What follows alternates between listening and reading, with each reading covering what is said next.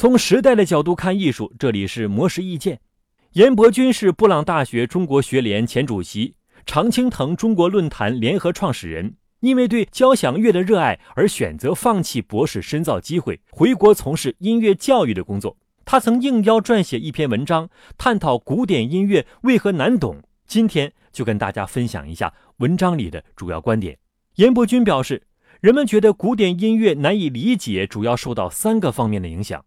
即音乐胃口、音乐的发展特质以及受众的注意力。首先是音乐胃口的形成，人们的耳朵习惯于听什么样的音乐，与从小接受的文化熏陶非常有关系。如果我们没有在听觉胃口的形成时期适应古典音乐的元素，就会导致听觉从直觉上不习惯这样的声音组合。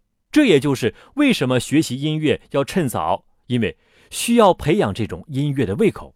其次是音乐的发展特质。音乐的发展是一条从抽象到具象的路线。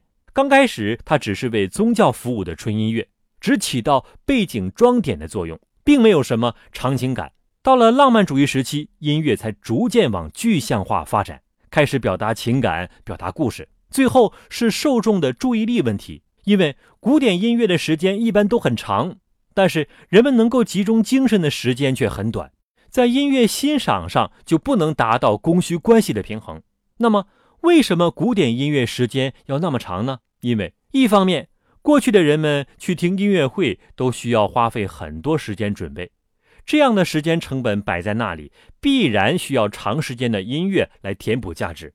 另一方面，艺术家的内心都是超乎常人的丰富，有无数的思想想要表达，作品的演奏时间自然也就比较长。